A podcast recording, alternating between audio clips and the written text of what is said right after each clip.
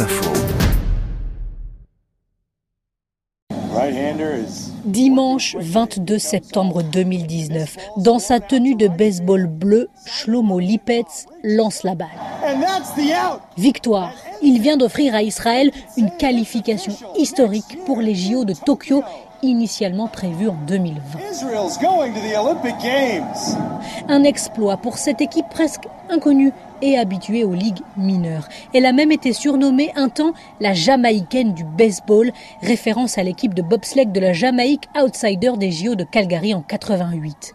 Une équipe de has que Peter Kurtz, manager de la Team Israël, a transformée en quelques années en championne et pour cela, il a fait appel au talent des États-Unis.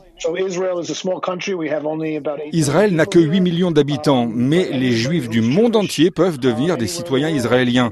Il y a trois ans, je suis donc allé voir des joueurs du mondial de baseball et je leur ai demandé s'ils voulaient rejoindre l'équipe. Ils ont dit oui et là, je leur ai dit en revanche, il y a un petit souci, vous devez devenir israélien. C'est beaucoup de papier, il faut remplir un document auprès du FBI, avoir une lettre d'un rabbin. C'est un processus compliqué, mais ils l'ont fait.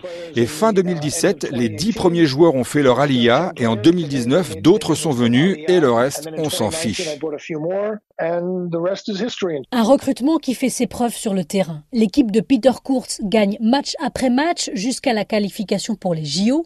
Les Israéliens vont représenter l'Europe, pas vraiment leur zone géographique. Frédéric Ancel, auteur de l'Atlas géopolitique d'Israël. Israël, sur le plan sportif, a toujours fait partie du groupe européen. Pour une raison très simple, c'est que les voisins arabes n'en voulaient pas. Ça, là, les choses étaient très claires. D'ailleurs, les, boycotts sur le plan sportif, en tout cas, ont, ont continué et continuent euh, avec la plupart des, euh, des, des, sportifs de la plupart des États arabes. Alors, ça explique aussi en creux pourquoi dans les sports collectifs, il a été aussi difficile pour Israël de briller. Parce que quand vous vous retrouvez, euh, euh, par exemple, en foot, euh, face à des, euh, des, grandes équipes européennes, euh, si vous voulez, ça a toujours été plus compliqué. Mais là, c'était plus facile parce que le baseball, comme vous le savez, n'est pas un sport très pratiqué en Europe et, et moins encore d'ailleurs au Moyen-Orient. Dans son histoire, Israël a obtenu neuf médailles olympiques, dont une en or, toutes dans des sports individuels. Au JO de Tokyo, ce sera la première fois que le pays participera à un sport d'équipe depuis 1976.